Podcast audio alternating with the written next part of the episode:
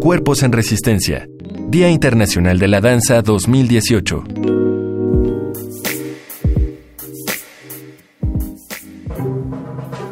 Mi nombre es Jimena Monroy. Soy la directora de Agite y Sirva, Festival Itinerante de Videodanza en México. La videodanza se encuentra en un momento muy importante en su desarrollo histórico y contemporáneo y de eso da cuenta las actividades y los números del Festival Agite y Sirva en sus 10 primeros años.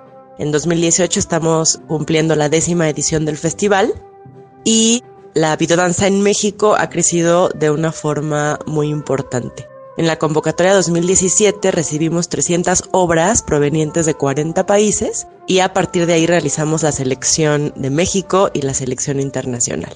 De esas 300 obras recibimos 66 obras mexicanas provenientes de todo el país, así como algunas coproducciones con otros países.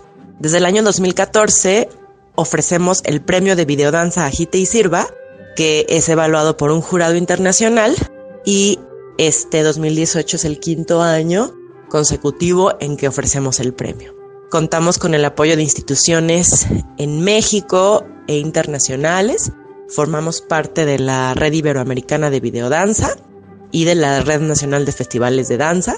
Y el año pasado nuestro itinerario incluyó 18 ciudades en México y 9 ciudades en el extranjero con diferentes actividades.